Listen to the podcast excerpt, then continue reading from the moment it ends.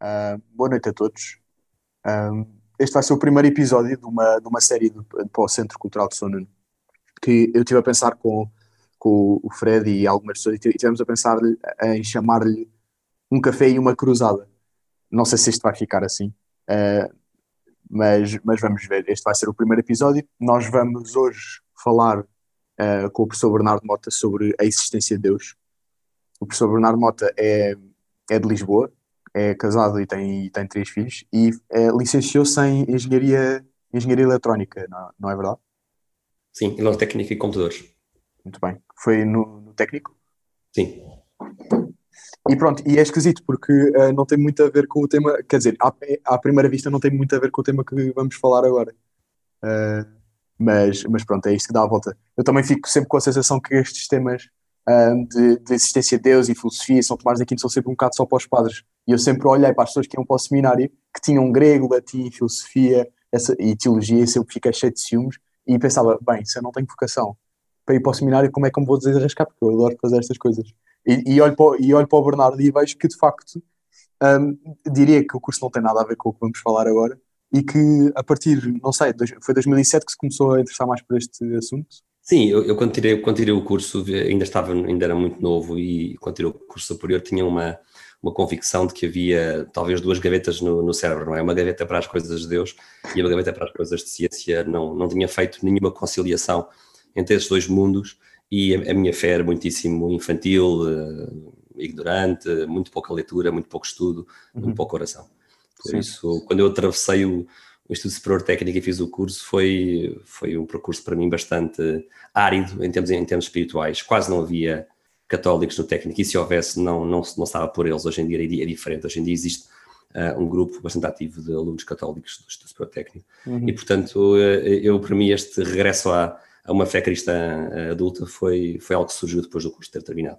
Sim, e durante esse tempo no, no técnico chegou a, acreditava, acreditava num Deus assim em geral ou, ou não se interessava mesmo nisso que eu, eu, eu, eu, tenho que fazer um esforço grande para me tentar lembrar que ideias é que eu tinha acerca de Deus, mas eram certamente hum. bastante superficiais. Uh, não havia filosofia absolutamente nenhuma. Sim. Havia um, um, vago, um vago sentimento de que Deus existia. Eu acho que nunca, em momento algum da minha vida, fui ateu. Uhum. A minha frequência religiosa era, sobretudo, motivada por motivos familiares e, e, e, e tinha muito pouco de devoção pessoal, uhum. portanto, foi é, ou seja, não, não posso dizer que tenha tido uma adolescência e bastante, aliás, nem bastante, nem, nem mais ou menos devota, era muito pouco devota, e estava a ir à missa uh, motivado pela família. Sim. E depois, quando chego ali aos 16, 17, 18 anos, uh, passa-se por aquela fase de rebeldia, mas porquê ir à missa? Porquê? Porque é que isto me ajuda? Uhum. E, e, o curso do técnico consolidou ainda mais o não ter uma prática religiosa no meu caso. Mas eu nunca, nunca cheguei a ser ateu, tive sempre, não sei se eram sentimentos ou, ou talvez intuições que me faziam acreditar que Deus existia, que havia uma inteligência superior, mas não passava muito disso. Mas diria que era pelo ambiente universitário que essa essa, essa sua O ambiente não ajudou, não ajudou de certeza, e até se pode dizer que possa ter prejudicado no sentido em que eu não convivia com católicos adultos naquela altura da minha vida. Sim. Portanto, sim, sem dúvida que, que atrasou uh, este meu processo de regresso a, a uma fé católica, eh, que depois, quando acontece, é um regresso muitíssimo intelectual, se quisermos dizer, muito baseado em leituras e, em livros recomendados, e, e, depois, já bem depois de acabar o curso, em conhecer católicos com um, um intelecto robusto, digamos assim, uhum. que era algo que eu não conhecia uh, durante estava, quando, estava, quando estava na universidade. Eu não, nunca tinha nem, nem lido livros, nem falado com, intele, com intelectuais católicos, ou com pessoas que eram católicas com argumentos intelectuais sofisticados. Isso para mim é, to, é todo um mundo, não é? Que não, que não, que não nos chega, não é? Hoje em dia claro. temos internet, é mais fácil. Hoje em dia temos o YouTube, a internet, e não é difícil hoje em dia procurar no YouTube excelentes uh, podcasts e excelentes vídeos e debates, uh, sobretudo em língua inglesa. Uh, Sim, embora falte em Portugal. É? Em, em, em, Portugal estamos muito ainda no início, não é? E se recuarmos aos anos 90, quando eu tirei o curso superior, claro. no final dos anos 90, hum, havia talvez meia dúzia de livros em português com alguma qualidade nesse, neste, neste tema, mas basicamente não havia nada. E, e, sobretudo, era difícil para uma pessoa da minha idade encontrar ou conhecer, eh, porque eu não estava envolvido em nenhum movimento da igreja, eu não estava uh, ligado a, a, nenhum movimento de, nem da apologética, nem da apostolado, nem da oração, nem de nada, e portanto foi para mim extremamente difícil conseguir encontrar aquilo que é o catolicismo intelectualmente robusto. Uh, e quando eu encontrei, já não quis largar, nunca mais. E como é que, foi esse, como é que foi esse encontro? Eu, eu, houve, houve, talvez dois, dois momentos decisivos. Primeiro, houve uma, eu dediquei grande parte da, da, da, minha, da minha idade adulta, jovem, digamos assim, na, na altura da universidade, ao estudo de, das mistificações em torno do período de Sião e do Código da Vinci e daquelas teorias esotéricas e de pseudo-história uh, eu cheguei a acreditar nelas e depois, quando eu me dei conta de que toda, toda essa trama que procurava, no fundo, minar a credibilidade da Igreja Católica, toda essa trama era uma, uma farsa genial, mas uma farsa uh, também colossal, eu fiquei um bocado revoltado e pensei, bom, mas se realmente tudo o que eu achava acerca da Igreja Católica está errado, então se calhar a Igreja Católica não é tão má como eu pensava que ela era. Eu li uma, uma parafase minha, não é, de, de, revolta contra as teses estilo Dan Brown, não era só Dan Brown, mas era outros precursores do Dan Brown, e, e, e, essa, e essa revolta acerca dessa injustiça que eu via que era cometida contra a Igreja Católica foi um primeiro passo da aproximação. Um segundo passo da aproximação foi claramente a descoberta de, de que havia uma história cristã da ciência, e, e, a pessoa que me abre a porta para essa história cristã da ciência tem o um nome, é o professor Henrique Leitão, e que e foi graças Já o entrevistámos aqui no centro, foi privado. Sim, foi, foi graças a ele que eu começo a, a ler os primeiros livros bons sobre a história da ciência e sobre, e sobre filosofia, e, e depois eh, segue-se um, um, sem fim de, de, conversas e de almoços e de e-mails, em que eu vou, no fundo, montando uma biblioteca em casa sobre estes temas e descobrindo todo este território que para mim era completamente desconhecido acerca do passado da Igreja Católica, acerca do Novo Testamento, acerca da relação entre ciência e cristianismo e, sobretudo, descobrir a importância crucial da filosofia como a linguagem que permite fazer a ponte entre estes dois territórios, que aparentemente não se falam pois. ciência e teologia. Uhum.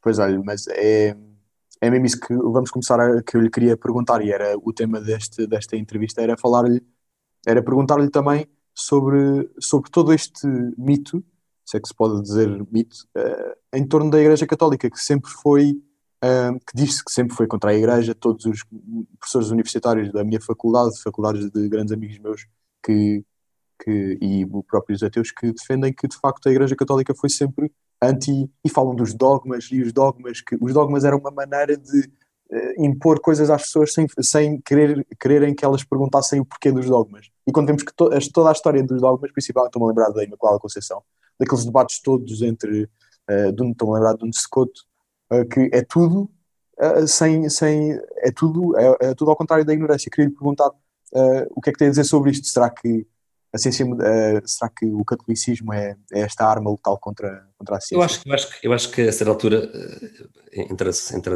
entra em grandes guerras culturais que são inegáveis e acho que hoje em dia uh, esta geração, pelo menos, deve dar-se conta de que tem que tomar partidos. Não tomar o partido já é tomar um partido. E estamos em plena guerra cultural. Não é estranho a ninguém, não é? Não será estranho a ninguém que vivemos hoje numa sociedade pós-cristã. E mesmo que se diga que Portugal é um país católico, a verdade é que o catolicismo de Portugal é extremamente superficial. O nosso catolicismo, hoje em dia, é um catolicismo, em grande parte, já só de boca. A prática religiosa praticamente desapareceu. As estatísticas estão aí, em termos de batismos, em termos de matrimónios, em termos de pessoas que frequentam os sacramentos. Eh, estamos em queda livre. Queda livre, é que nem sequer é uma queda gradual. Estamos em queda livre desde há 40, 50 anos esta parte. Eh, e não vou entrar agora nas razões para isso, até porque não é a minha área de especialidade, não sou sociólogo, nem percebo uh, especialmente essa área, mas uh, é inegável que estamos numa sociedade pós-cristã e Portugal é um país que há 100 anos atrás, seria, até nem seria preciso recuar mais, não é? Éramos uma das nações mais católicas da, da Europa e mesmo do mundo.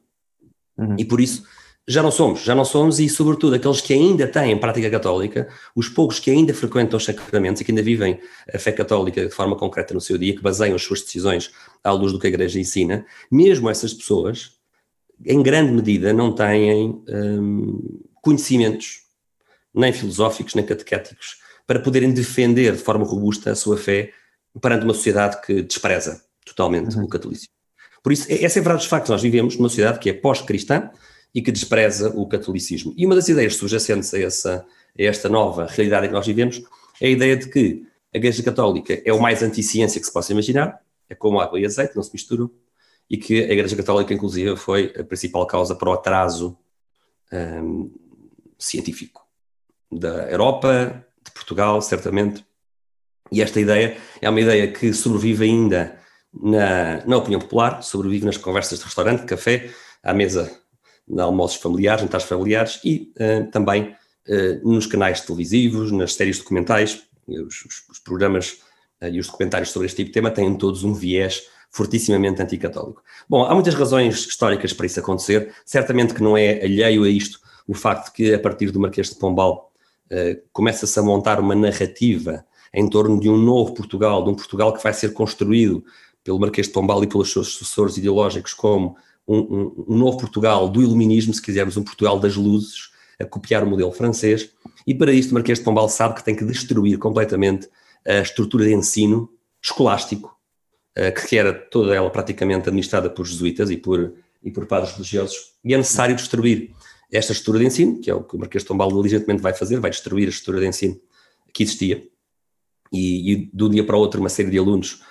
um, que tinham acesso a ensino de qualidade. Uh, e, curiosamente, praticava-se da melhor ciência europeia em Portugal, pela rede de ensino jesuíta. Os melhores professores vinham dar aulas a Lisboa. Lisboa estava, digamos, no centro científico da Europa por volta do século XVII, século XVIII. Uh, Marquês de Pombal quer acabar com tudo isso e vai montar uma longa propaganda e vai socorrer de vários autores da sua esfera para montar uma narrativa que atribui aos jesuítas e à Igreja Católica a culpa pelo atraso científico de Portugal. O que é curioso é que nas ciências históricas em Portugal e, e, e, por esse mundo fora, estamos a assistir nos últimos 30, 40 anos a uma reviravolta total do ponto de vista da história. História do Novo Testamento e história da ciência.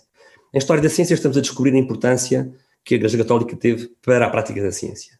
E aqui há duas vertentes importantes. A importância da, do cristianismo do ponto de vista do mecenato, das estruturas sociais, como foi importante uh, o papel da Igreja Católica para o patrocínio e para o sustento dos sábios, dos cientistas, desde os seus primórdios, mas mais interessante ainda a importância que o cristianismo teve do ponto de vista dos pressupostos teológicos. E é uma área que, uh, que está ainda, em grande parte, diria por descobrir, mas que já está a dar passos de gigante, uh, e que nos faz ver, à luz de uma nova leitura de, de textos acerca da prática científica em Idade Média, as pessoas acham que não houve na Idade Média ciência, mas houve, Uh, e durante o, o, nosso curso falamos, temos uma sessão só sobre ciência na Idade Média, que muitas vezes das pessoas consideram que é um oxímoro, não é? Que não existe uhum.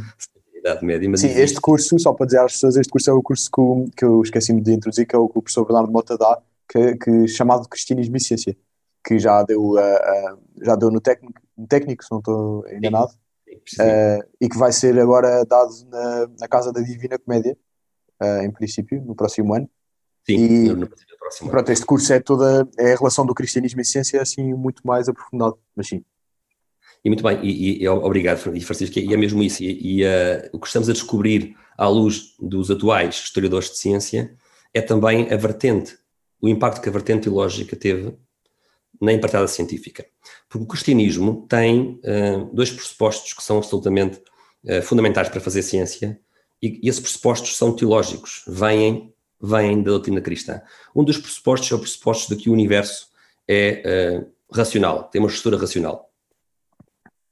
Diz o livro da sabedoria no Antigo Testamento, diz, uh, Senhor, tu fizeste o universo uh, segundo medida, número e peso. Ou seja, no Antigo Testamento já encontramos, no pensamento teológico judaico, já encontramos esta noção de que Deus é o, é o, é o geómetra, é o, é o, é o Deus Sim. que estrutura a criação de acordo com medida, número e peso. Ou seja, existe na, na, mente do judeu e depois do, do, do, cristão, no fundo, o cristianismo é herdeiro espiritual do judaísmo, existe esta forma perfeitamente natural de, de, aceitar um cosmos que é estruturado de acordo com leis da matemática, com princípios lógicos.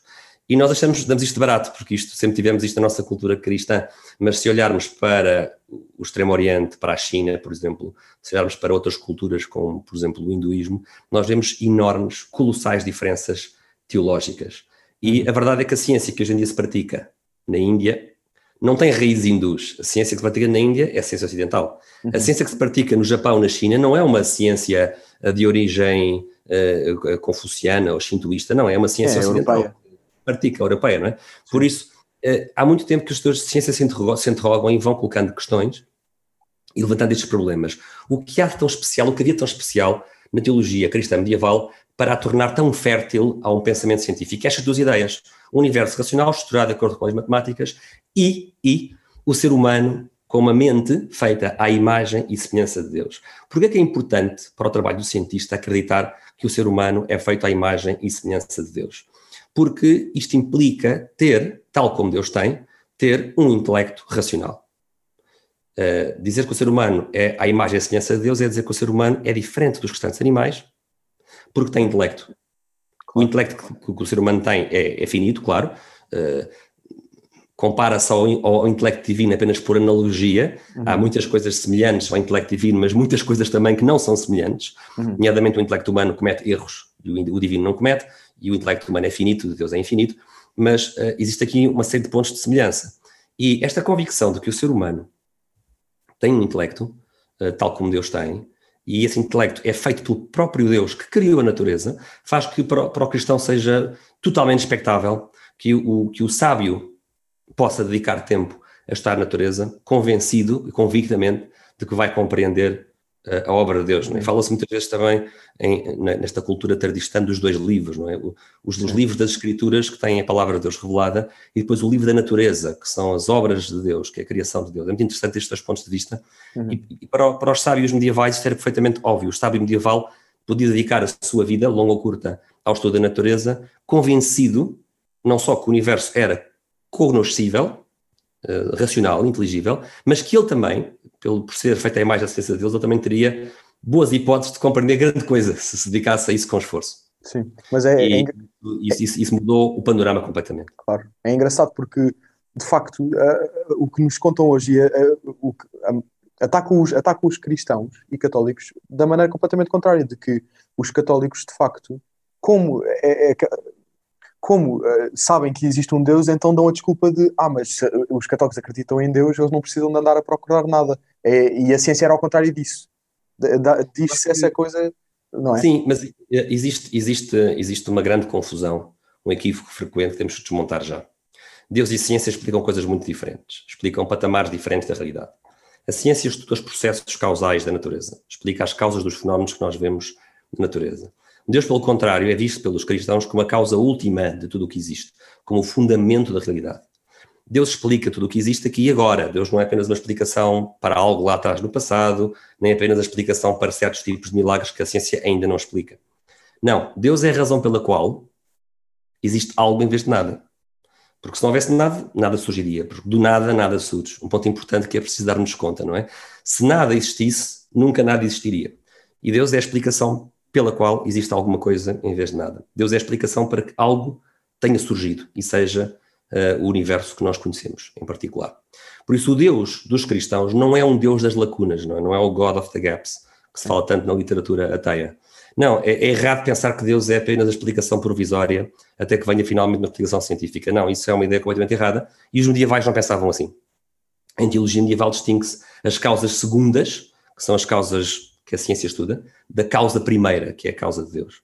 Uh, naturalmente que um Deus que é defendido apenas pelas lacunas do, da ignorância científica é um Deus que está condenado a perder território de ano para ano, não é? E, e, os ateus apresentam hoje em dia, ao comum dos mortais, ao leigo, esta falsa dicotomia. Tens que escolher entre Deus e a ciência. Qual é que vais escolher? Uhum. Uma doutrina do tempo da, do tempo da, da, era do bronze ou vais escolher a ciência que te dá o teu telemóvel e a internet? Da idade é? das trevas. Tal e qual colocam-nos este dilema desta maneira. Mas porquê esta dicotomia? É? Há, há um, eu gosto muito do, do famoso exemplo do, do, matemático britânico, do John Lennox, que, que, que diz o seguinte: para eu explicar o surgimento do primeiro, da primeira viatura Ford T1, do primeiro carro T1 que saiu da fábrica do Sr. Ford, nós somos obrigados por acaso a escolher entre o Henry Ford e a linha de montagem?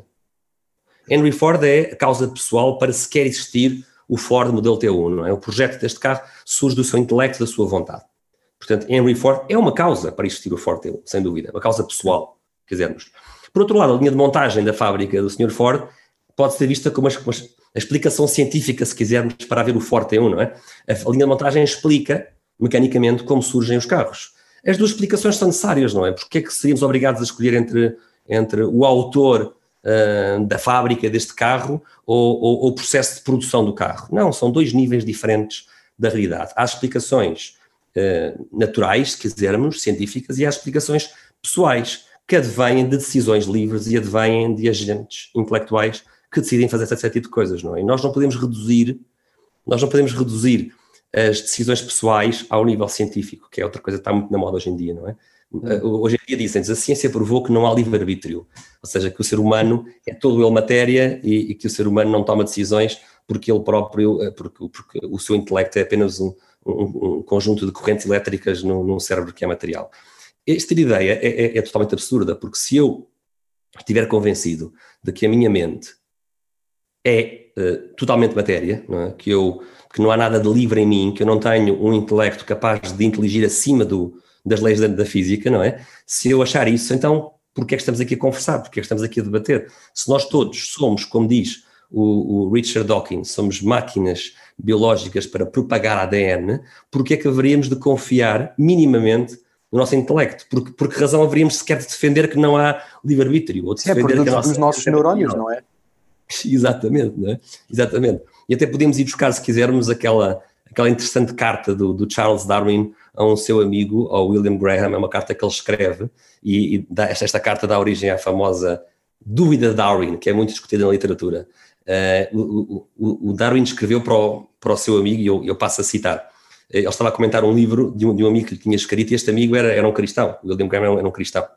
E, e, e, ele tinha escrito um livro a defender uma visão cristã da ciência do século XIX. E o Darwin, eh, que também era cristão, embora um cristão assim um pouco mais, um pouco mais distante da prática normal, dizia assim: um, Mas então, diz o Darwin, surge em mim a horrível dúvida, a palavra é muito engraçada, horrível dúvida, acerca de se as, se as convicções da mente humana, que se desenvolveu a partir da mente de animais inferiores, têm algum valor ou são sequer dignas de confiança. E ele depois escreve isto espantosamente: Alguém confiaria nas convicções da mente de um macaco, se é que há convicções em tal mente? Por isso, conclusão que vem do próprio Sr. Darwin. Atenção, uh, uh, para os darwinistas que nos estão a ouvir, ou para os mais, para os, para os que fazem darwinismo uma espécie de uma catequese ateia, conclusão e cuidado que devemos ter. Cuidado com teorias acerca da origem da mente humana que coloquem em causa a própria fiabilidade da mente. Há aqui uma perigosa circularidade em tentar basear a origem da nossa mente num cosmos que não tenha nenhum propósito, nem nenhum criador inteligente, não é? Isso é, isto é, é um verdadeiro tiro no pé. Claro. Uh, e, portanto, nós temos esta convicção de que há algo de imaterial na nossa mente, e, aliás, é, por, é daí que vem a convicção de que o ser humano não morre, ou melhor, que o ser humano não desaparece após a morte, porque há em nós algo de imaterial, e, portanto, quando o corpo se decompõe e nós vemos o corpo a decompor-se, vemos o cadáver a decompor-se, acreditamos que nós persistimos depois da morte, porquê? Porque nós experienciamos na nossa vida um, um, domínio intelectual e material, que é o domínio dos entes abstratos, da matemática, da física, da linguagem, do pensamento, do raciocínio, até da, da arte e da criação artística. Todo este domínio não se resume à matéria, não se pode reduzir à matéria. Se o fizermos, damos um tiro no pé. Exato. Total tiro no pé. Uhum.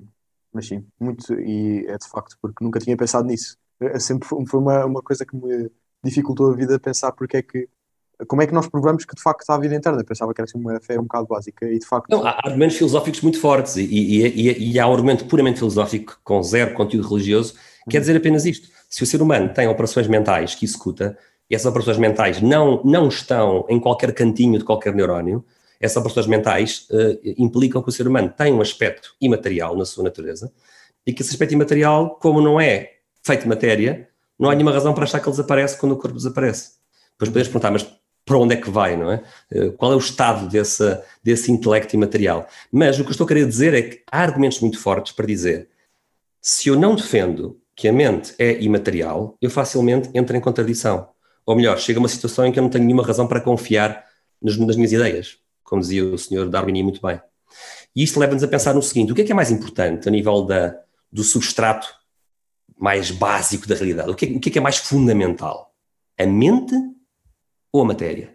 Uhum. E para um cristão é evidente que a mente é mais importante do que a matéria. A mente é o fundamento da realidade, porque quando um cristão pensa em Deus, não está a pensar num velhinho de barbas no topo de uma nuvem, não é? Isso é uma visão infantil. Quando um cristão, e, e foi assim em todos os dois mil anos de cristandade, quando um Santo Agostinho pensa em Deus, quando um São Tomás de Aquino pensa em Deus, eh, como um Isaac Newton pensa em Deus, pensam em Deus como um intelecto imaterial, uma mente imaterial.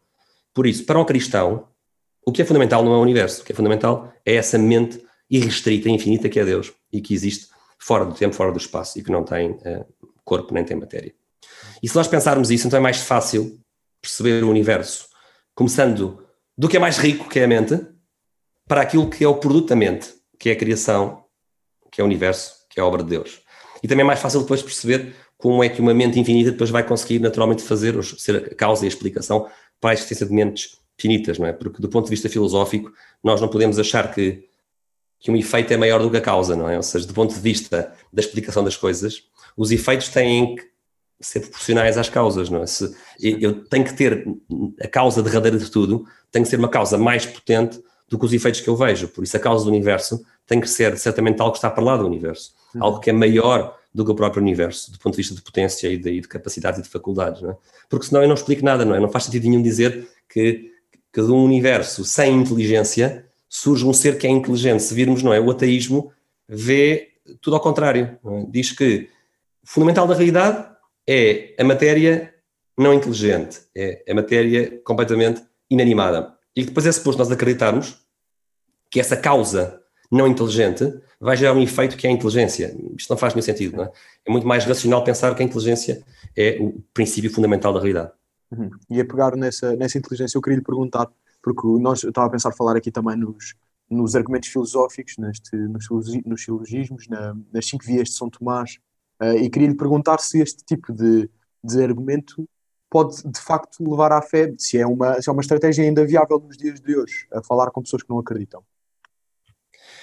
Eu, eu, diria que o, o, problema fundamental do ser humano é que o ser humano, apesar das nossas ideias românticas que todos temos acerca da nossa inteligência, cada um tem ideias mais ou menos cor-de-rosa acerca das suas capacidades mentais, o ser humano não é apenas intelecto. Uh, filosofia medieval ensinava, e com razão, que o ser humano não é apenas intelecto, o ser humano também é vontade. Aliás, nós somos semelhantes uh, a Deus em dois aspectos, não é apenas no intelecto, é apenas também no facto de termos livre-arbítrio. Naturalmente, a nossa liberdade é muito mais limitada do que a liberdade divina, mas nós somos livres, nós temos a capacidade de tomar decisões livres.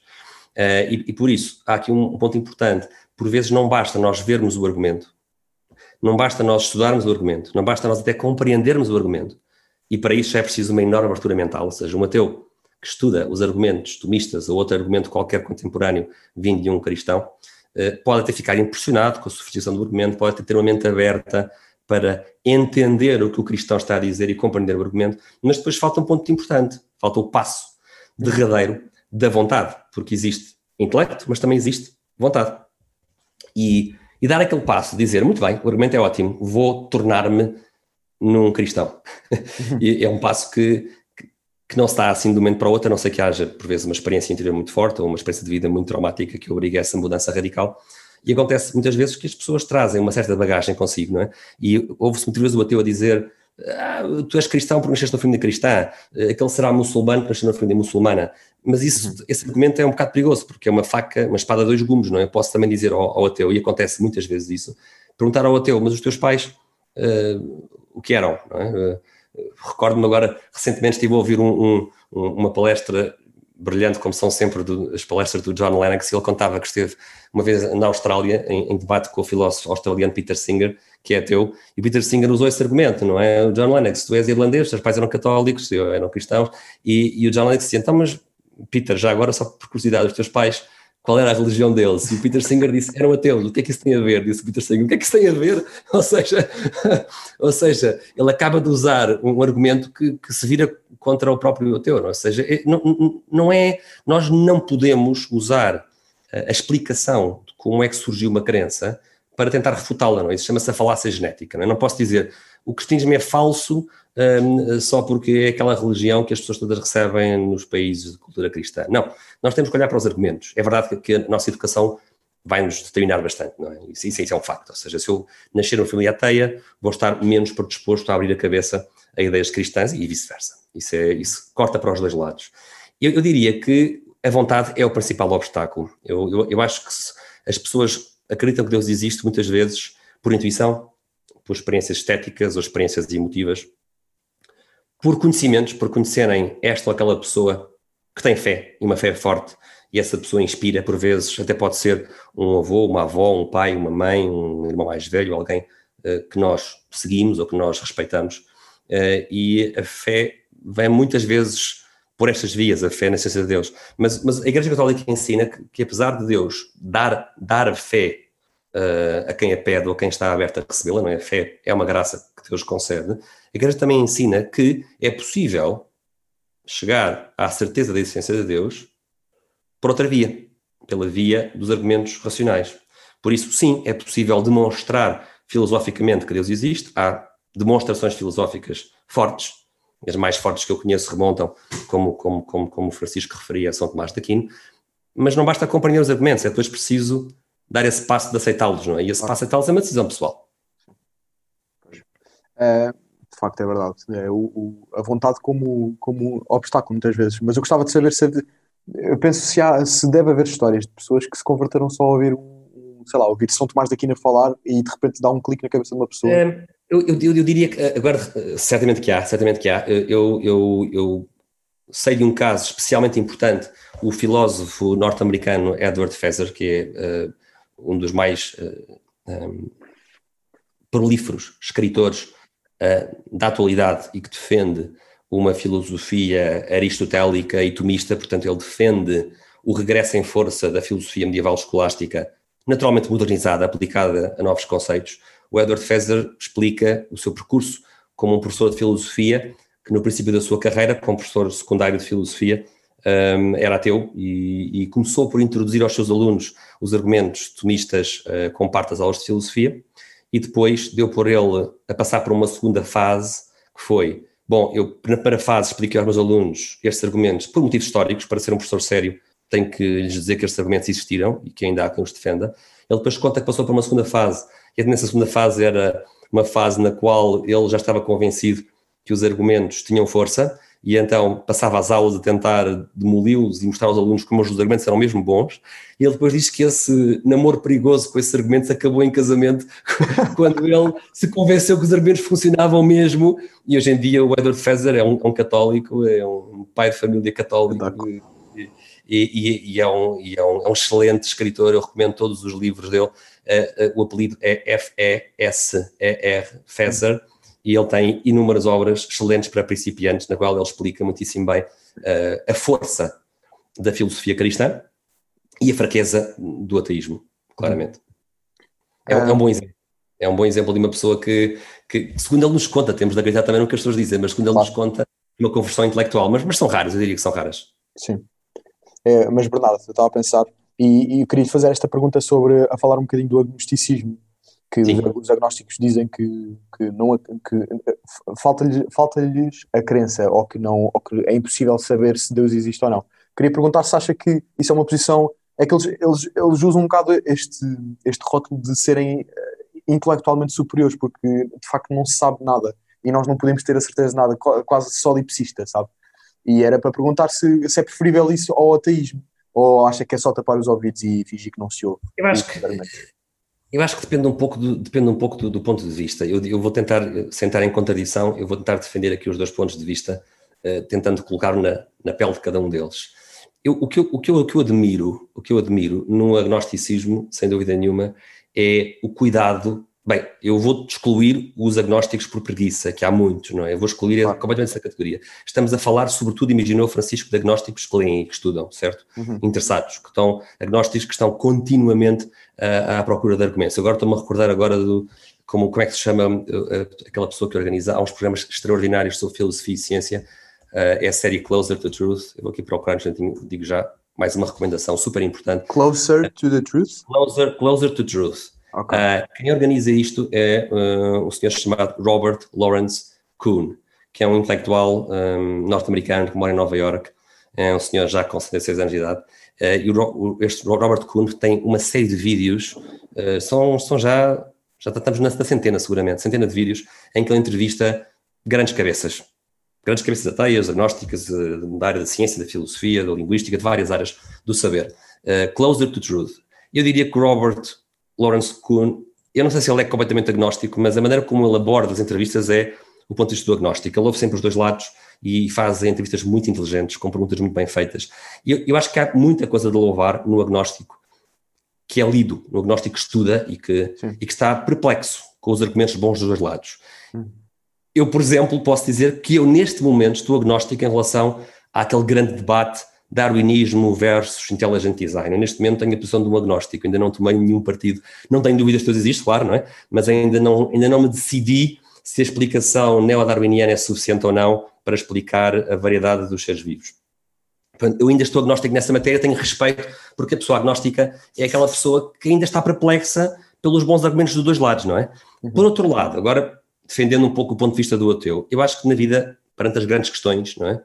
Uh, perante grandes questões como há bocado o Francisco dizia, vou para o seminário, não vou para o seminário, caso-me, não me caso, etc. Nas grandes decisões da vida, não é? que, curso vou, vou escolher, que profissão vou ter, nós não podemos ficar nem decisão. Eu acho que aqui uh, ter uma opinião acerca da essência de Deus, eu acho que é daqueles temas tão fundamentais, tão basilares, que eu sinceramente recomendo que as pessoas pensem e escolham e decidam, e, e decidam bem, é? decidam uhum. pelo cristianismo, obviamente, mas que escolham e que decidam bem, porque a indecisão, a vida é curta, e a indecisão tem consequências na vida, não é? Não decidir tem consequências na vida. Se eu, claro. se eu for toda a vida um agnóstico, há uma série de coisas que eu não vou fazer. Eu diria que das mais graves, do meu ponto de vista cristão, para uma pessoa agnóstica, uma pessoa ateia, o mais grave que uma pessoa pode fazer, por exemplo, é não batizar os filhos, é não lhes dar uma educação acerca da verdade de Deus, é acerca da verdade ah. do catolicismo. Eu, como pai uh, católico, uh, o, o, que eu mais, uh, mais me preocupa, sem dúvida, é, é, é, que as pessoas que optam por não acreditarem nas verdades de Deus e da, da Igreja Católica,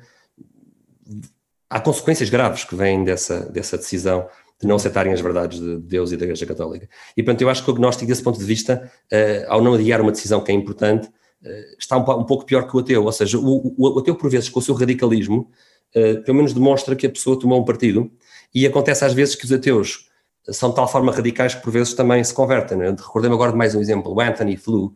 O Anthony Flew, ele não morreu ateu, também não morreu cristão, mas o Anthony, o, o Anthony Flew causou uma grande polémica. Ele era o, era o, o Dawkins de, de meados do século passado.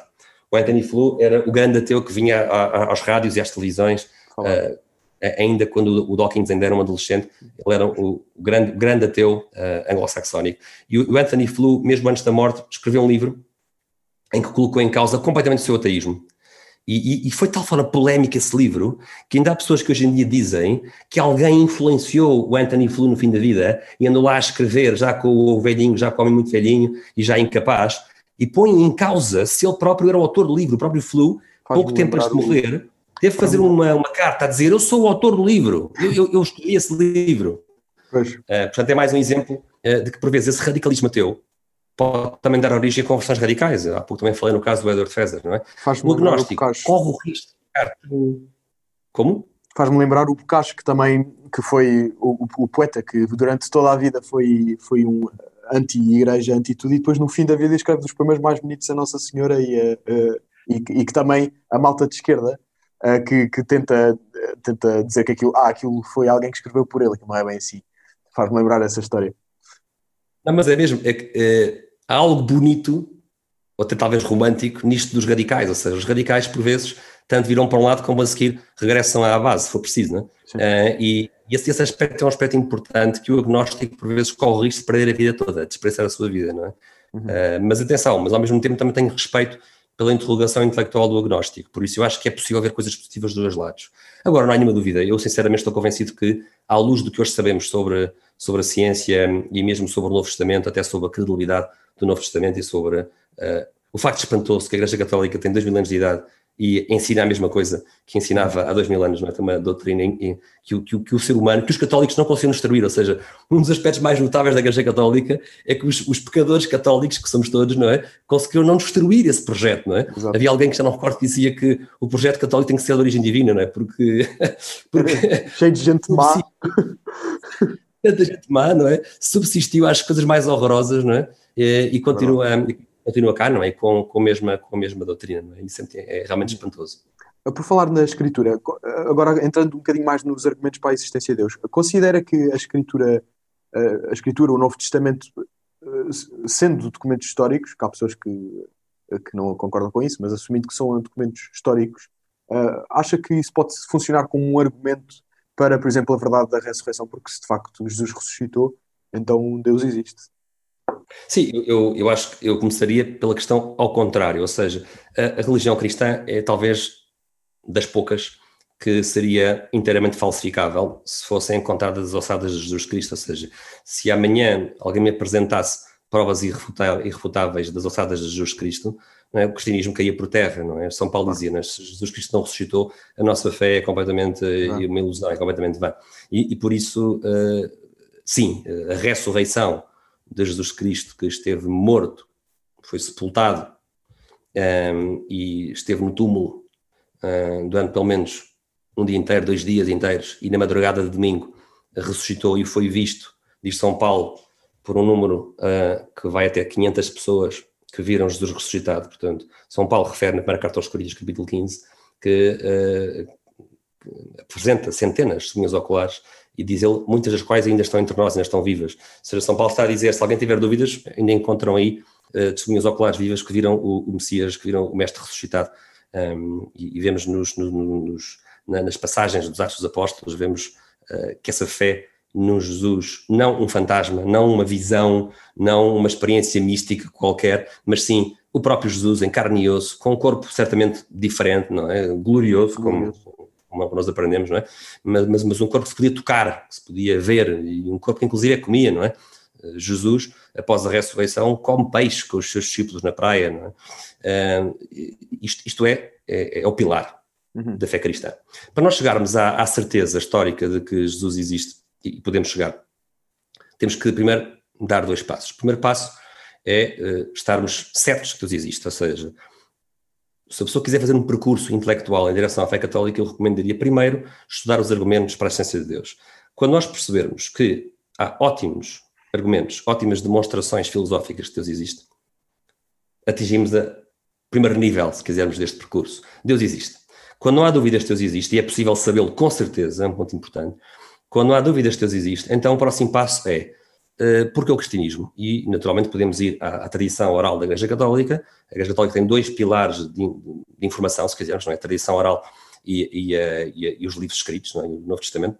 E, portanto, se formos especificamente ao Novo Testamento, o que é que vamos encontrar? No século XIX, diziam-nos os historiadores do século XIX, que uh, ao ler o Novo Testamento iríamos encontrar mitos, iríamos encontrar a lenta e longa agregação de histórias deturpadas pelo passo da palavra. Não é? Temos a história, temos a, a, tradição do, do teólogo Bultmann, que é um dos pais desta corrente, uh, que procurou, no fundo, considerar. O Bultmann foi ao ponto de dizer todos os milagres do Novo Testamento. O Bultmann era cristão. Todos os milagres do Novo Testamento são, são mitos, exceto a ressurreição. Não sei porque é que ele quis fazer uma exceção. era, era o mais difícil deles todos.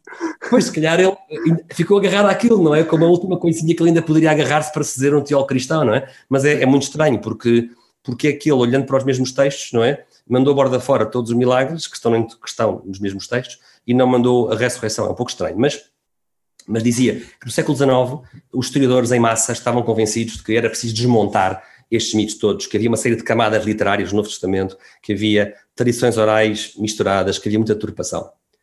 Passados 100 anos, nós estamos aí. Já passámos disso. Se calhar a opinião pública ainda está com as ideias do século XIX, e está certamente com as ideias do século XIX, mas os historiadores do Novo Testamento, hoje em dia, na sua larga maioria, estão convencidos que o Novo Testamento são textos biográficos, são compostos por testemunhas oculares. E eles sabem isto porquê? Sabem isto porque fizeram, nos últimos anos, análises rigorosas, por exemplo, à frequência estatística dos nomes próprios do Novo Testamento. Chegaram à conclusão que os nomes próprios do Novo Testamento correspondem com o padrão, com a distribuição estatística dos nomes que eram utilizados uh, na Palestina no tempo de Jesus. A toponímia, os nomes dos locais, um, eh, a gastronomia, a fauna, a flora, as distâncias entre, os, entre as terras. Os historiadores não têm parado de escrutinar o Novo Testamento nos últimos anos e hoje em dia uh, existe cada vez mais, uh, é cada vez maior o grupo dos defensores de que o Novo Testamento são biografias, são textos do tipo biográfico, e contêm relatos de testemunhas oculares. Ora, se eu acredito que Deus existe por outros argumentos anteriormente, né, se eu já estou convencido da existência de Deus, eh, como é que eu posso estar certo que Jesus é Deus? Bom, se eu estudar a fide, o, caráter fidedigno das Escrituras, eh, nomeadamente do Novo Testamento, que são textos de valor histórico e de rigor histórico, então, por que é que eu hei de rejeitar uh, as testemunhas oculares que dizem que viram Jesus Cristo ressuscitado? Se uhum. Jesus eh, se Jesus realmente esteve morto e ressuscitou, naturalmente ele só pode ser quem ele disse que era. Além disso, nós sabemos, analisando os textos, que o próprio Jesus dizia que ele próprio era Deus, não é? Uma afirmação de tal forma insultuosa que o levou à cruz, não é? A razão pela qual. E sem precedentes. A razão pela qual o seu sinédrio quis a morte de Jesus foi porque foi por blasfémia, não é? Porque Jesus apresentou como Deus, não é? Por isso, temos um homem que se apresenta como Deus, que morre em, em nome dessa ideia e que três dias depois está cá fora, não é? O que é verdadeiramente ímpar e único na história da humanidade. Por isso, hoje em dia, a ciência uh, vinga uh, a existência de Deus do ponto de vista, se quisermos, cosmológico, pelos, pela, pelas vários factos espantosos que o universo está afinado uh, de forma incrível para a vida, mas também a ciência histórica vem finalmente vingar a qualidade histórica do Novo Testamento. Por isso, eu acho que nós uh, nunca foi tão fácil como hoje em dia ser-se cristão à luz do que sabemos hoje. Hum. E aproveito e pergunta, apanho aí o Bernardo e pergunto-lhe uma pergunta assim mais genérica. Qual, agora a falar mais de argumentos, qual dos argumentos assim mais comuns de se, de, de se, comentar, qual é que acha assim o mais simples e o mais intuitivo e que nós digamos, espera, é isto, Deus de facto existe por causa disto? Eu acho que há, há vários argumentos hum, filosóficos que são simples de compreender, mas que requerem uh, o conhecimento prévio de uma certa linguagem. Por exemplo, eu, eu, comecei há pouco por referir que os argumentos são de Tomás de Aquino são para mim os melhores. Porquê? Porque são demonstrativos, ou seja, produzem certeza demonstrativa. São argumentos que nos levam à certeza de que Deus existe e não só, levam-nos depois a uma dúzia de atributos divinos, ou seja, São Tomás de Aquino faz um trabalho notável porque apresenta cinco demonstrações dedutivas de que Deus existe a partir de premissas perfeitamente razoáveis, que, que, raramente se podem negar ou que, ou que se nós negarmos vamos estar em apuros, não é? Para dar um exemplo, a, primeira via tomista demonstra que Deus existe a partir de um facto que ninguém nega, que é o facto de que a mudança é um fenómeno real, ou seja, de que as coisas mudam. Só mais daqui parte desse facto de que há mudança na natureza para a conclusão de que existe uma primeira causa uh, imóvel, não causada, que é Deus. É realmente um argumento muito poderoso, mas depois mais daqui não fica por aí, depois ele dedica uh, uma série de argumentos filosóficos também sofisticados para deduzir os atributos de Deus. Por isso, Tomás de Aquino tem, na Suma Teológica, também na Suma contra os Gentios, tem um, um, um corpo de argumentos bastante densos e, e, sólidos que mostram que Deus existe e que tem todos os atributos que nós lhe atribuímos habitualmente. Infinitude, omnipotência, simplicidade, unidade, uh, inteligência, um, omnisciência, uh, omnipresença, entre, entre muitos outros. Bondade, misericórdia. E Sebastião Aquino faz isto tudo por via filosófica. Por isso, eu, eu, diria, não são argumentos bons para principiantes, porquê? Porque é preciso primeiro estudar a terminologia que São Tomás utiliza. São Tomás utiliza uma terminologia que remonta a Aristóteles. Por isso, o que eu recomendaria é, quem quer conhecer os melhores argumentos são São Tomás de Aquino, mas primeiro tem que ler uma boa introdução à terminologia aristotélica. Eu recomendaria o livro do, do Edward Feser, por exemplo, Uh, o livro chama-se Aquinas, tão simples como isso. Ele diz que é um título muito pouco criativo. Aquinas, no fundo, que quer dizer aqui no inglês. Né? Aquinas é o livro do Edward Feser que eu recomendo vivamente, que é um livro ótimo para um principiante perceber a terminologia aristotélica e compreender os argumentos tomistas. Eu diria que esses são, digamos, à prova de bala e com a vantagem de que os argumentos de mais daqui são resistentes ao passar da ciência. São argumentos que são do tipo filosófico e, portanto, são feitos a um nível mais abstrato do que o nível da ciência e são muito mais imunes uh, ao avanço da ciência. A ciência vai mudando de paradigmas e teorias, mas esses argumentos continuam tão válidos hoje como eram no século XIII, quando foram escritos. Eu, eu, diria que hoje em dia, se calhar, para uma pessoa que não tem bagagem filosófica grande, o facto mais espantoso que faz pensar na existência de Deus é o facto que uh, o universo não é eterno, como nós pensávamos no século XIX, uh, como ainda pensava Einstein quando era mais novo. O universo teve um princípio. Hoje sabemos que a idade do universo é aproximadamente 13,7 mil milhões de anos, sabemos isso. Portanto, o universo começou a existir. E, e é um facto incrível que, que, salta aos olhos de qualquer pessoa uh, o sabor bíblico até deste, deste universo de Big Bang que começou a existir. Não? É? Nós temos que recordar que o, o Antigo Testamento começa com a palavra hebraica Bereshit, que quer dizer no princípio.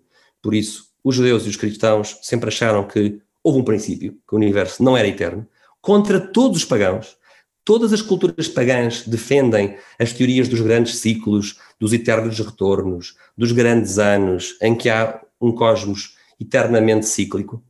Ora, os judeus e os cristãos rompem com esse, uh, com esse panorama pagão dos grandes ciclos e propõem um universo que começou. Primeiro começam por propô-lo por razões bíblicas, não é? porque assim diz o Gênesis, não é? a palavra de Deus, no princípio, não é? Deus criou. Mas a ciência hoje em dia, com a teoria do Big Bang, tem evidências fortíssimas de que o universo não é infinito no, no uhum. tempo. Portanto, esse é um argumento óbvio que faz logo pensar que se o universo começou a existir, naturalmente tem que existir uma causa que não está no universo, uma causa que transcende o universo e que o coloca em existência, não é? porque o próprio universo não pode ser a causa da sua existência. Claro. É importante frisar isto. Nada que começou a existir pode ser a causa da sua existência. Porque se uma coisa que começou a existir fosse a causa da sua existência, essa coisa teria que existir antes de existir, o que é uma contradição.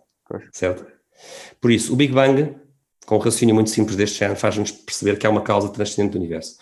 Uh, o facto do fine-tuning, como se chama, de que o universo está afinado para haver vida e vida inteligente, é um facto que os cientistas não negam.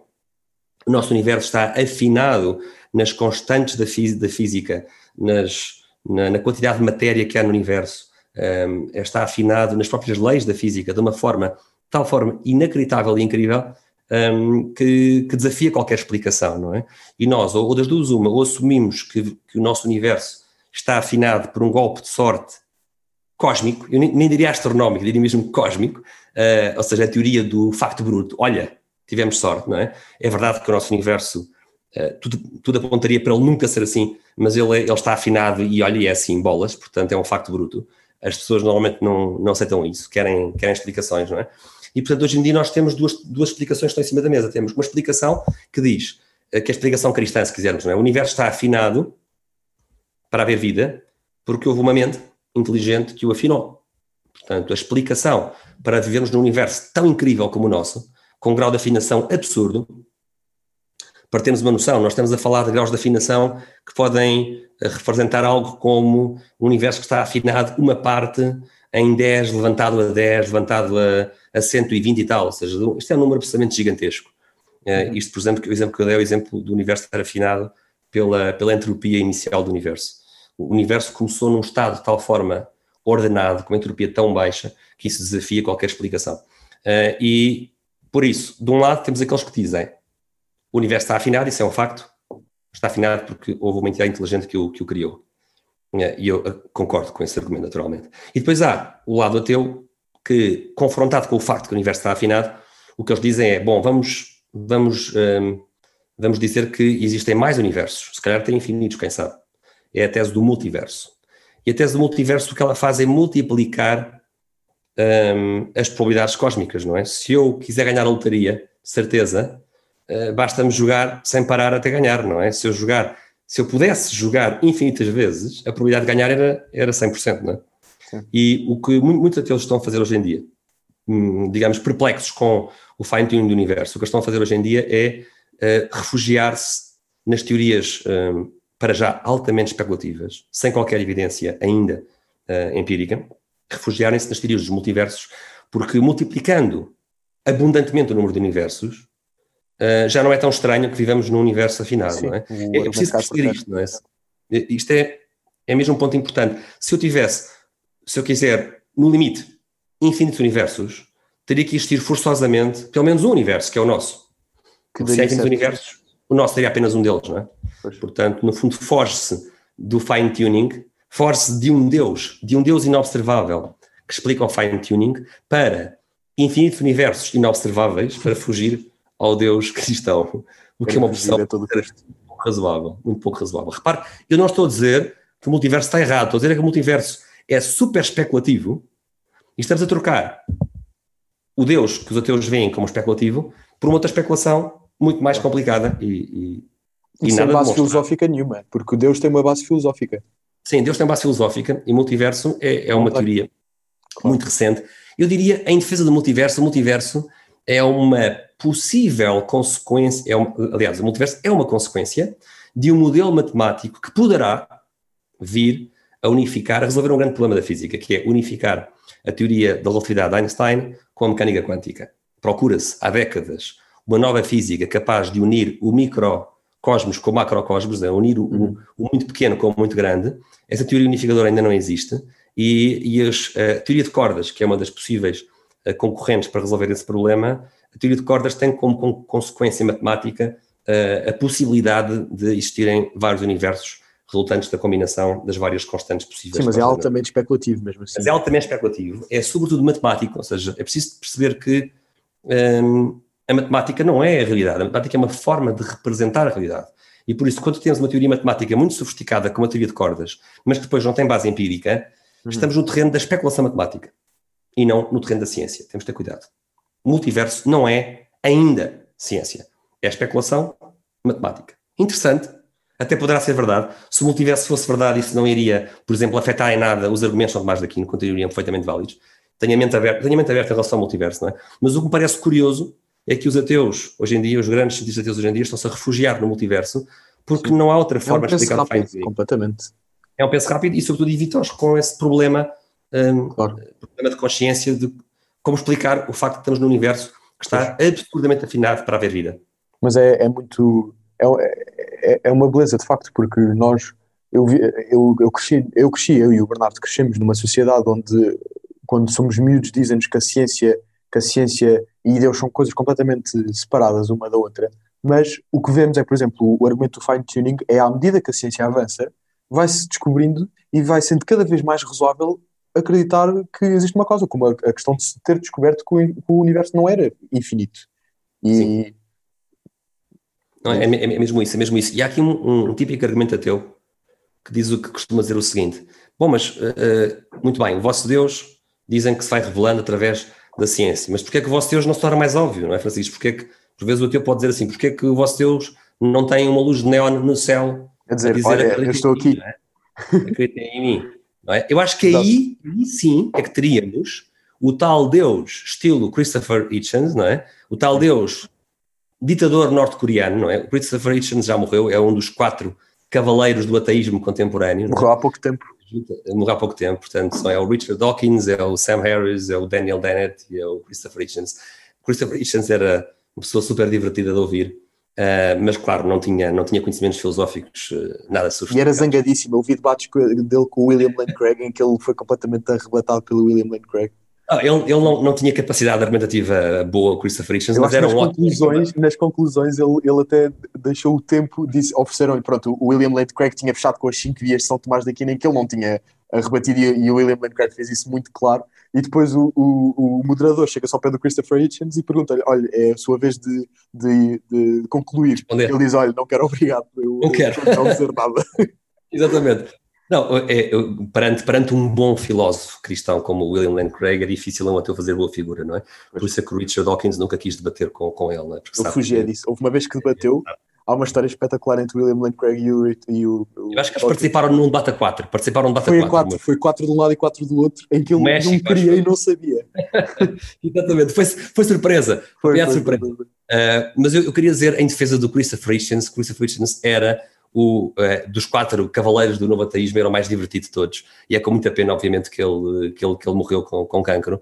Uh, era uma pessoa com uma oratória inflamada, mas super divertida de ouvir. Eu, todos os debates dele são sempre memoráveis. Uh, e uma das coisas que ele dizia é: Eu não acredito em Deus porque eu não aceito um ditador norte-coreano. Ora, o, o, Deus que se tornasse um fardo para nós, não é? Colocar em cima no céu uma luz assim: estou-te a ver, estou-te a ver, estou-te a ver, não é? Um Deus que não nos desse qualquer espaço para duvidarmos dele. Esse sim era o tal ditador norte-coreano. Então, muitas vezes acontece isto: os ateus criticam-nos por ter cão e por não ter cão, não é? É preciso escolher, ou seja, como é que é? Ou querem um Deus que nos dá espaço e não é um tirano, e portanto há, há, dúvidas acerca de Deus, não é? Podemos duvidar que Deus exista, não é? Ou querem um Deus que se impõe com provas óbvias, estilo ditador norte-coreano, não é? Como é, que, como é que vai ser, não é? E muitas vezes os ateus colocam-nos a nós cristãos num dilema do qual nós nunca podemos sair, não é? Porque estão-nos a querer prender por ter cão e por não ter cão. Pois. Faz muito sentido. Uhum. Um, e queria, eu ouvi-o falar há alguns tempos neste argumento sociológico da, da classe de elite dos socialistas Ai, dos desculpa, peço desculpa, dos socialistas, não, dos cientistas. E, dos cientistas.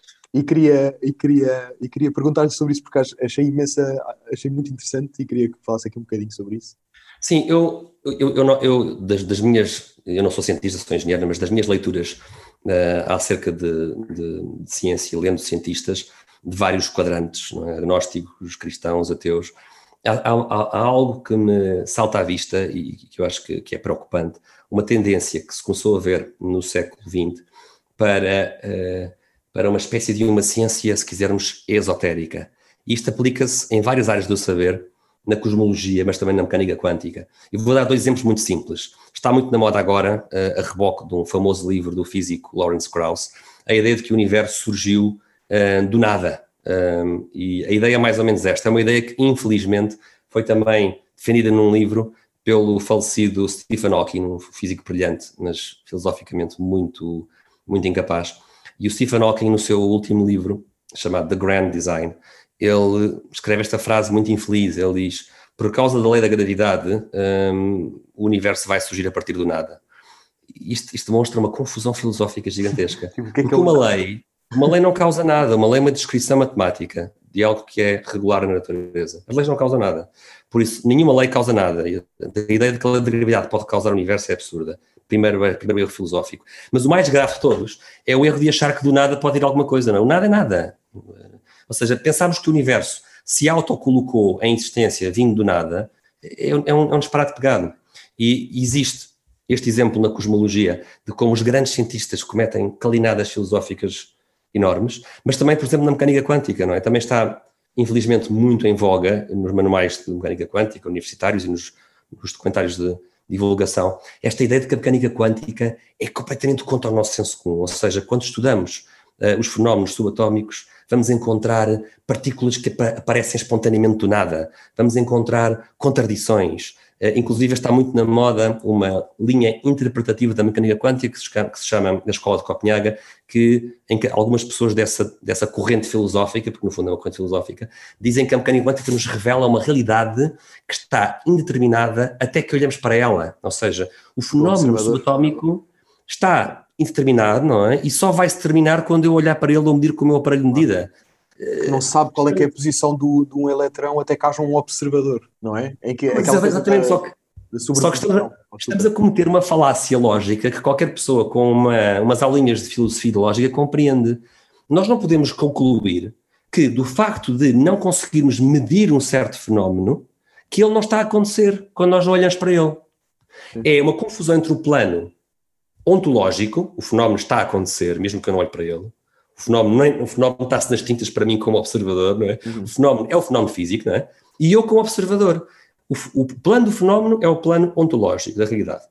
E o plano do observador é o plano, se quisermos, epistémico, o plano do conhecimento humano. E o facto de eu não conseguir, talvez por um problema de medição, por limites da medição, limites técnicos de medição, o facto de eu não estar a conseguir determinar ao mesmo tempo a posição e a velocidade de uma partícula subatómica, isto é um problema de medição, é um problema do meu conhecimento humano. Eu não posso deduzir de um problema de medição, de um problema de conhecimento, eu não posso deduzir que a realidade ela própria está indeterminada um, à espera que eu, que eu a meça ou que eu observe. E, e, estes dois problemas, não é? a ideia de que o universo pode surgir do nada, causado por leis, que é um, uma, uma ideia muito abstrusa a nível filosófico. E na outra escala, esta ideia de que o universo uh, depende da nossa observação, ou que o universo está, está indeterminado até que o observemos, revelam patologias, revelam doenças filosóficas que se estão a, espalhar não é, na comunidade científica. Isto é preocupante. Isto é preocupante. Porquê que eu acho que isto pode ser um, um, problema, um problema sociológico? E eu avanço isto com muito cuidado, mais uma vez, porque eu não, sou, não tenho absolutamente nenhum conhecimento em sociologia, isto é pura, pura, pura especulação e, e, não pretendo nada estar certo nisto. Mas já, já dei por mim a pensar que provavelmente existe, uh, como existe em qualquer organização humana, este efeito de elite entre os cientistas, em que os cientistas, em virtude dos seus estudos, das suas pestanas queimadas, das suas, não, dos seus olhos cansados e dos seus anos e anos de estudo, e até com razão disso, por vezes levam o seu orgulho pelos seus conhecimentos científicos ao ponto de querer, quererem criar um fosso entre eles e o comum dos mortais. E então, isto vê-se muitas vezes na, naqueles documentários televisivos, não é? Em que aparece aquela Channel, uh, o Story. Eu, eu, eu, eu, não sei se... Eu, sugeria para quem está a ouvir que experimentem ouvir com atenção, sobretudo em linguagem inglesa, aos narradores destes documentários, do canal Odisseia, do Discovery, desses documentários sobre ciência. E vão reparar que há sempre expressões quase de, uh, quase de, de, de, veneração religiosa. Ou seja, ouvimos o narrador dizer algo como, por exemplo, Scientists now know. Uh, we scientists now know. Ou seja, é, um, é como se o cientista hoje em dia fosse apresentado ao leigo como o novo sacerdote de uma religião da ciência. Isto é, é extremamente é problemático. E é assustador. Porque é problemático porque um, um, cientista que é ateu e que não tem uma religião corre o risco de fazer da ciência a sua religião. E então, onde é que eu estou a querer chegar com isto? Estou a querer chegar com o facto de que, por vezes, pode haver inconscientemente um gosto por parte de alguns cientistas em encontrar interpretações cada vez mais bizarras da ciência para criar um fosso entre o leigo, coitado, que ainda vive na escravatura do senso comum, não é? O leigo ainda é aquele, como um mortal que apanha o autocarro, não é? Sim, ainda é aquele que apanha o autocarro para ir à missa, não é? Aquele obscuro medieval, não é?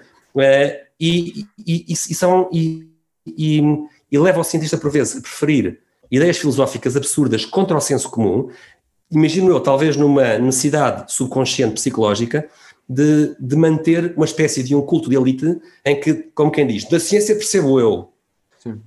Isto tem um fundo de justiça, ou seja, o leigo também não pode pretender e conversar para o território do cientista sem conhecer seu, as matérias, sem fazer o trabalho de casa, não é? Também não vale de nada, porque até isto pode dar origem a grandes asneiradas, não é? Eu recordo, por exemplo, um, do que dizia um, um, grande padre cientista que já morreu, o padre Stanley Yaki.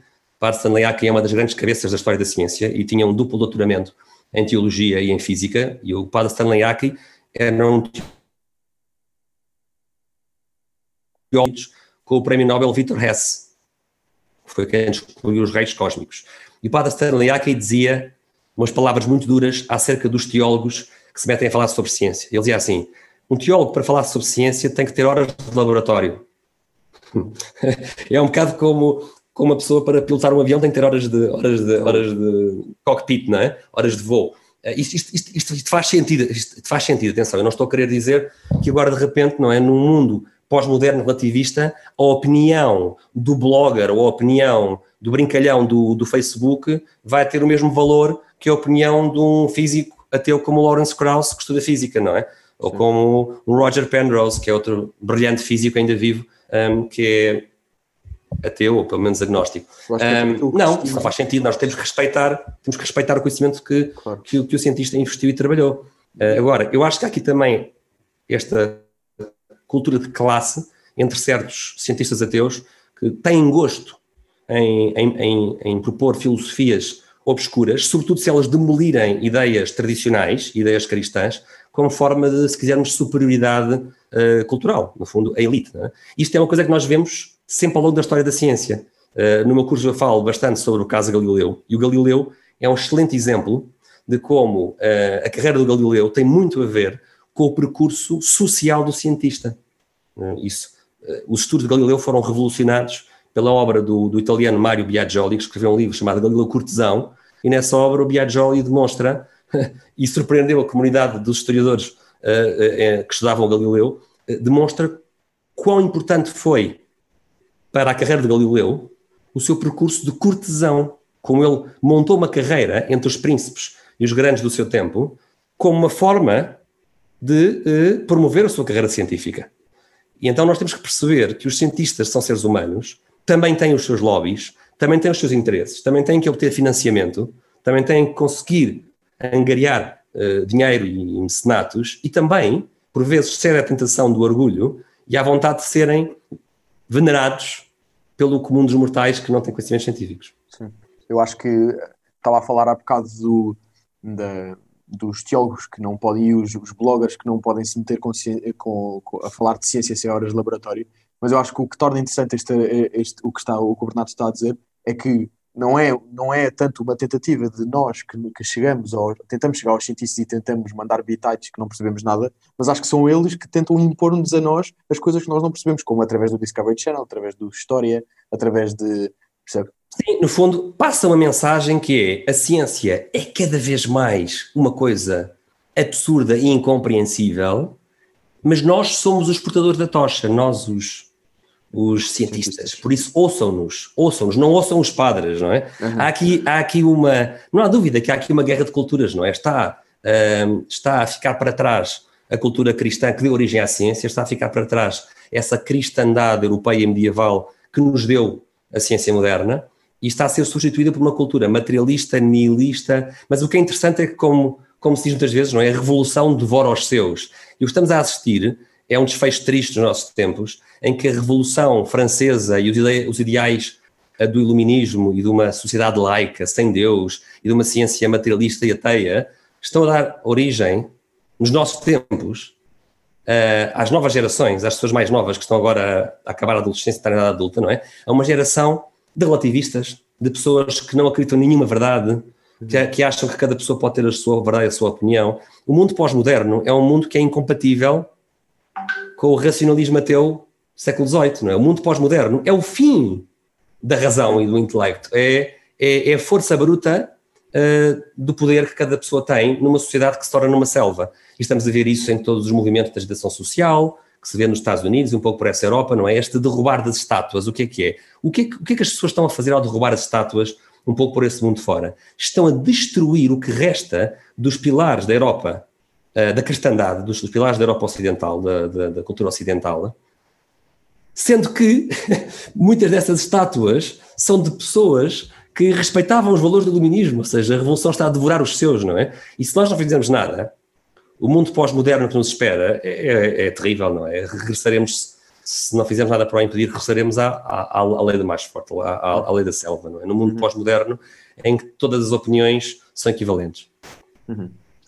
Sim, é muito triste. E vê-se muito com os movimentos do Black Lives Matter, do, que, que são uh, dos, dos Antifa nos Estados Unidos, que são movimentos... Sim, precisamente, precisamente são são movimentos que são movidos à conta de ódio e descontentamento, Sim. com zero conteúdo intelectual uh, e com interesses obscuros que ninguém sabe bem quais são. E completamente um, eh, dependentes dos, do, do, de, de, de YouTube, de, desta polarização que as redes sociais uh, tentam fazer muitas vezes. De, Mas isto é possível porque houve um colapso do sistema educativo no que diz respeito ao ensino uh, abrangente. Por exemplo, uma das, uma das tragédias do século XX, que foi apontada famosamente pelo C.P. Snow. C.P. Snow escreveu uh, um, um, importante, um importante argumento, ou apontou para um importante problema de que a sociedade do século XX estava a ficar quebrada entre dois mundos que não se falam. O mundo das humanidades, onde está a história, a filosofia, a psicologia, a sociologia, a economia, etc. E o mundo das ciências exatas, onde está a física, a biologia, a química, a cosmologia, a matemática, a lógica. Isto é extremamente perigoso isto é extremamente perigoso. Enquanto a cultura medieval e até a cultura renascentista eram culturas em que o ensino era verdadeiramente universitário, a palavra universitas aponta para um conhecimento verdadeiramente abrangente. O homem medieval que estudava tinha um conhecimento abrangente.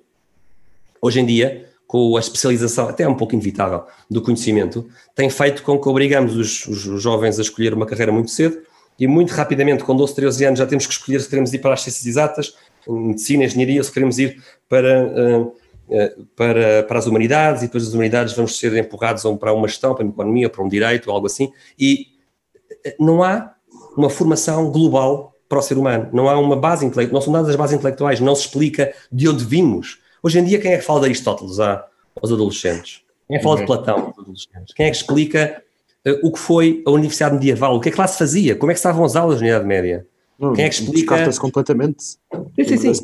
É, mesmo quando se fala de Galileu, quem é que fala sobre o próprio trabalho que fez o Galileu? Como é que ele trabalhava, não é? Ninguém seja, fala, porque se descobrissem iam ficar um bocadinho desiludidos, acho. Se calhar iria correr mal para a história e para a narrativa atual, não é? Sim. Exatamente. Mas existe uma, uma tentativa de tratar tudo pela rama, não é? E como cada geração tem acesso a uma informação cada vez mais de consumo imediato e cada vez mais superficial, é cada vez mais difícil passar às novas gerações as raízes da nossa cultura. Isto é verdadeiramente trágico, isto é verdadeiramente trágico, tem consequências uhum. muitíssimo, muitíssimo graves. Uhum. Uh, e agora, para, para encerrar, vou-lhe fazer uh, duas perguntas ainda sobre, voltar um bocadinho aos, às respostas do, dos ateus à existência de Deus. E eu queria lhe perguntar, uh, de, todo, de todo o leque de respostas, muitas vezes fracas, que os ateus dão ou tentam dar nos argumentos para a existência de Deus, qual, na sua opinião, é que é o pior argumento ateu? O pior argumento, o pior. Sim. O pior, o, pior, o pior argumento é um argumento que ouvimos a toda a hora, uh, quando nós, cristãos, apontamos Deus para como sendo a causa primeira de tudo o que existe. Uh, o, o, pior argumento, na minha opinião, é quando o ateu responde: então o que é que causou Deus? Porquê é que este argumento é mau? Porque quando os cristãos dizem que Deus é a causa primeira, primeiro o que eles entendem por causa é causa é uma explicação para a existência de uma coisa que não tinha que existir necessariamente. Ou seja, se algo começou a existir, requer uma causa. É isso que o cristão diz. E o cristão olha para as coisas que existem, até para o próprio universo, e pensa assim: o universo podia ser diferente do que é? Claro que podia. O universo que existe, com toda a sua matéria e energia, e o seu arranjo em galáxias, estrelas e partículas, não é? Claro que podia ser diferente do que é. Por exemplo, podia ter mais quatro átomos, claro. ou menos duas estrelas, ou menos duas estrelas, não é que fosse, não é? Ou se calhar eh, o Sol estava mais para ali, mais para a direita, não é? Ou seja, o universo podia ser diferente do que é. E isto requer uma explicação. Como as coisas que existem, até o próprio universo, podiam ser diferentes do que são, isto pede uma causa, pede uma explicação. Mas eu não estou a dizer, nem dizem os cristãos, que tudo tem causas. Nós não estamos a dizer isso. Nós estamos a dizer que o que é preciso explicar são as coisas que podiam ser diferentes do que são. Então o que o cristão diz é: se tudo o que existe fosse apenas coisas que podiam não existir, temos um problema, não é? Se tudo são coisas que podiam não existir, se calhar teve uma altura que não havia nada, não é? Mas se não havia nada, então não há, nada vem do nada. Uhum. Por isso, para, para explicar os factos de que há coisas que se diz na gíria contingentes, para explicar o facto de que há coisas que podiam não existir ou podiam ser diferentes do que são, nós temos que recuar nas causas explicativas até chegarmos a uma causa que tenha nela própria a sua razão de existir. E essa causa nós chamamos Deus. Porquê? Porque se não pararmos a cadeia causal, nós não explicamos nada. Não é? se, eu, se eu tiver uma regressão infinita de causas, eu não consigo chegar uh, ao próprio universo, que eu observo e sei que ele existe. Portanto, como o universo não se pode negar, ele existe, não é? Uh, eu tenho que recuar nas causas até uma causa primeira não causada. E nós dizemos que ela é uma causa primeira não causada, porque esta cadeia causal tem que ter um ponto de paragem, que é o fundamento último da realidade. E tem que ser uma entidade que só pode ser como é. Uma entidade absolutamente perfeita, infinita, que não muda. Deus é imutável, em Deus não há nada para mudar. Deus não tem uh, potencialidades que possam ser atualizadas em coisas diferentes. Deus não muda. Uh, tem que parar este processo de explicação causal, tem que parar numa causa um, ehm, que ela própria não é, não é causada, porque é a única forma de parar o argumento. Por isso, quando o ateu diz o que é que causou Deus, o que isso quer só dizer é que o ateu não entendeu o argumento. Uhum. O ateu não entendeu o argumento filosófico. Porque quando ele ler o argumento e entender o argumento, vai perceber que eu só posso explicar o universo aqui e agora se houver uma cadeia de causas e de efeitos, aqui e agora, neste instante, uma cadeia que tem que terminar numa, num substrato da realidade que é ele mesmo não causado. Até porque se houvesse, um, se houvesse uma cadeia infinita de, de, acontecimentos, nós nunca poderíamos chegar ao momento presente. Certo, não havia, não havia universo, não havia explicação claro. para, para nenhum dos objetos uh, contingentes que temos à nossa volta, até ao próprio universo. Esse é capaz de ser, de ser o argumento mais usado por.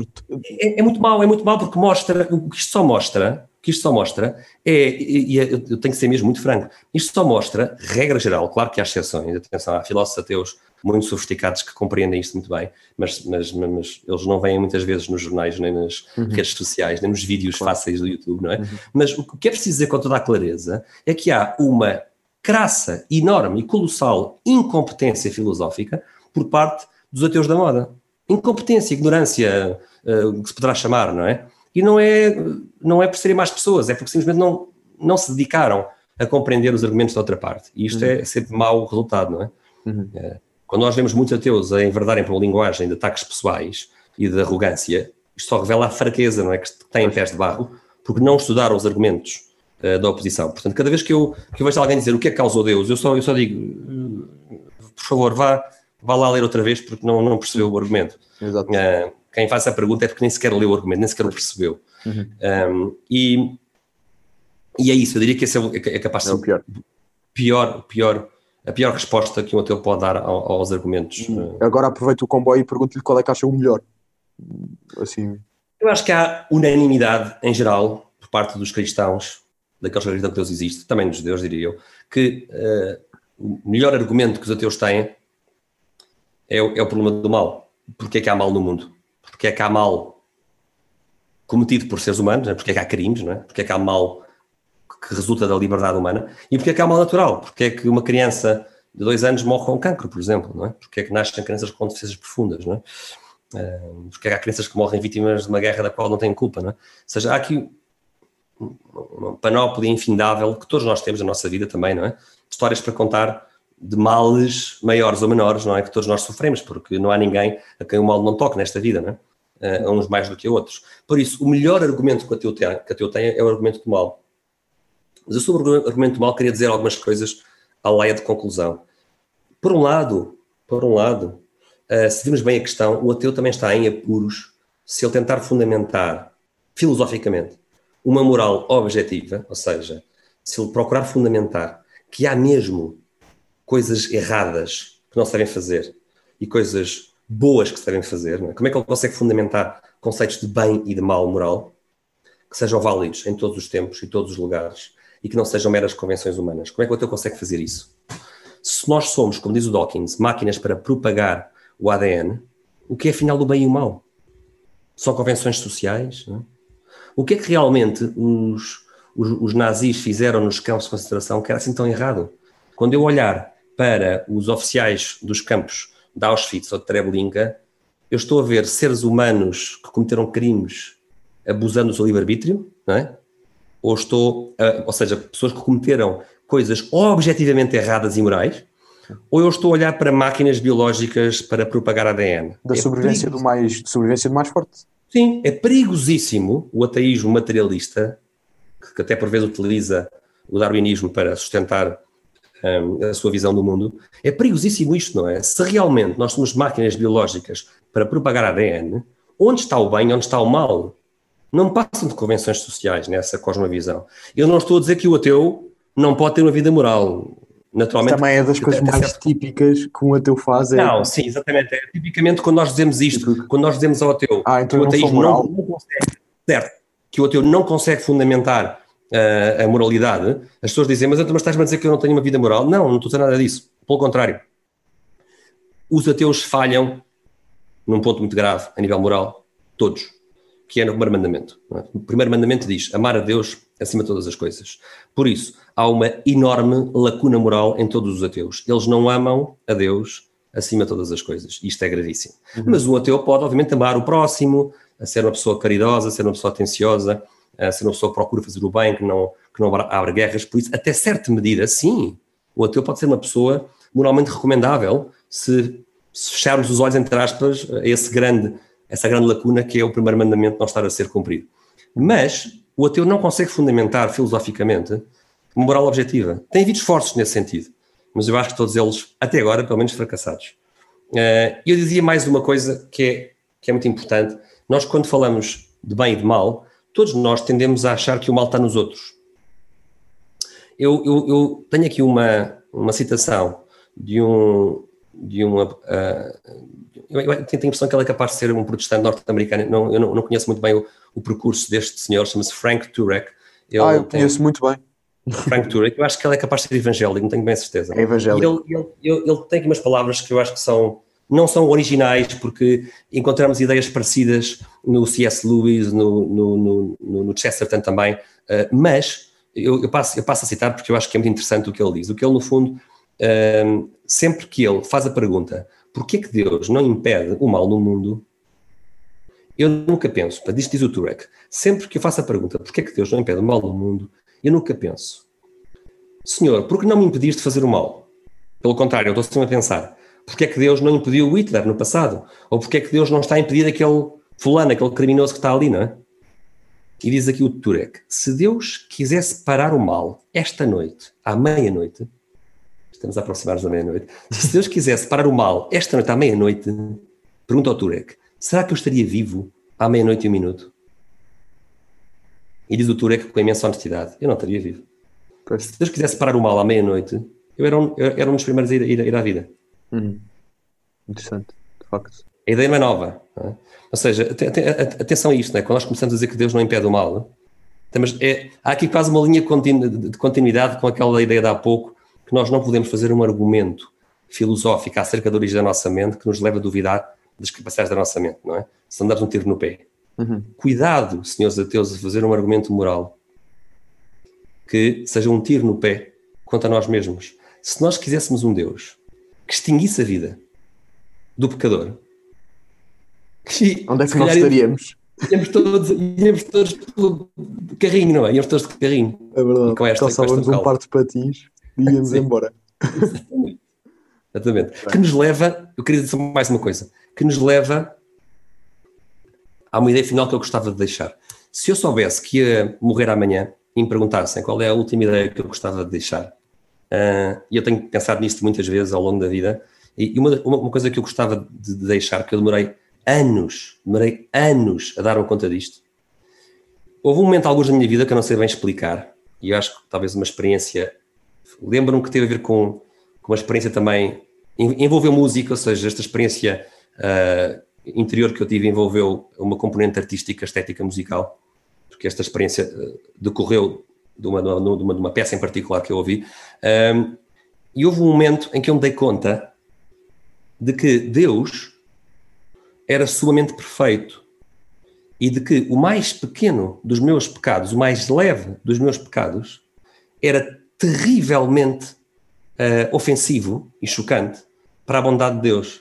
Isto é uma ideia que quando se vai ler os livros de mística, que eu demorei muito tempo a descobrir, os livros de mística falam muito nisto, né? as Pasas do Deserto falam muito nisto, é? ou seja, esta procura de um exame nosso de consciência de quem nós somos e da nossa vida faz com que, mesmo a pessoa que acha que é uma pessoa decente, não é? Se a pessoa faz uma introspeção espiritual bem feita, como faziam os ermitas e os padres do deserto, e fazem em geral os bons religiosos, não é? Eh, que vivem uma vida de oração, é importante chegar a esta conclusão alguns da nossa vida, antes de ser tarde demais, não é? Pensar o mais pequeno dos nossos pecados é colossalmente uh, uh, repulsivo para a natureza perfeita de Deus. Daí depois a doutrina católica do purgatório, que é essencial haver um processo de purga para aqueles que ainda não se redimiram dos seus pecados nesta vida e precisam de passar por essa purga. Isso é essencial porque a luz brilhante da santidade de Deus seria impossível para uma alma que ainda não se viu livre do mal que cometeu, por muito pequeno que seja. Portanto, se eu tivesse de deixar assim uma ideia, se soubesse que amanhã morria, eu diria assim, uh, para mim foi para mim um momento de viragem na minha vida, quando eu me dei conta de que as coisas mais pequenas que eu fazia, que achava que eram insignificantes, são, têm uma desproporção enorme face àquilo que é a perfeição de Deus. E isto deveria nos fazer pensar, antes de pecar, sempre, não é? Devíamos ter horror a desobedecer a uma só lei de Deus antes de a cometermos. Sabemos que não é assim na verdade, não é? Eu estou para aqui a falar e eu não sou exemplo para ninguém, eh, longe disso. Mas é uma ideia que, que, desapareceu da nossa sociedade, este, este, este horror ao pecado. Não é um horror ao pecado naquela mentalidade que está muitas vezes eh, na moda de dizer que a sociedade católica era reprimida e que as pessoas tinham horror ao pecado numa lógica de repressão e de censura e de vergonha. E eu estou a falar de um ponto de vista que não tem nada a ver primeira Nem aristotélico e platónico, Platão e Aristóteles. É filosófica, filosófica, ou seja, assim, precisamente, precisamente, Platão falava muitas vezes na perfeição, no bem moral e também Aristóteles, não é? Claro, mas, antes de haver Cristo. Mas eu, eu estava a falar mais mesmo, mais importante do que o pecado no catolicismo ser associado à vergonha social de pecar, que também tem o seu peso, isso também tem a sua importância.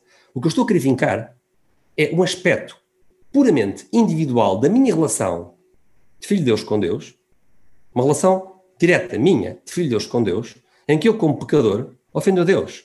E, e este aspecto ficou completamente esquecido. Nesta sociedade que, a partir dos anos 60, procurou ver-se livre dos dogmas e das, das algemas da sociedade antiga, patriarcal, cristã, etc., etc., ficou perdido completamente de vista este aspecto, que é de sempre que nós, quando pomos o dedo na ferida e nos olhamos ao espelho, nós percebemos que o mais pequeno dos nossos pecados é tremendamente injusto para com Deus.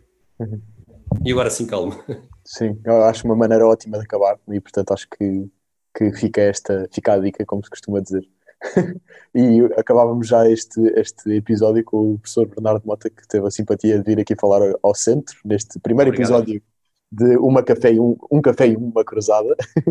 e portanto. Eu, eu já deixo aqui o meu obrigado àqueles valentes que ainda estiverem a ouvir este podcast é, nos últimos minutos. um fortíssimo obrigado. é preciso, é preciso dureza para ficar a ouvir até agora.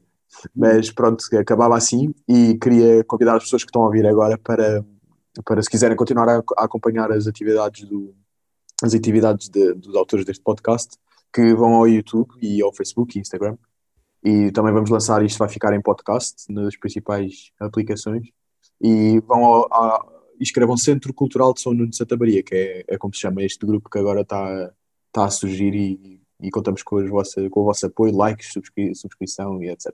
Portanto, agradeço ao professor Bernardo Mota, uma boa Bem, tem porque o Centro Cultural de São Nuno está a preencher um, um, vazio e outras iniciativas como a Casa da Divina Comédia do professor Mário Rosa são projetos eh, independentes organizados por leigos católicos e que estão, finalmente, estamos eh, a fazer um esforço para uh, fazer ouvir, fazer, fazerem-se ouvir vozes uh, católicas que defendem um catolicismo intelectual, robusto, sólido, bem fundamentado, bem articulado um, e que procura o crescimento intelectual e espiritual de todas as pessoas, sejam uhum. elas católicas, ateias ou agnósticas.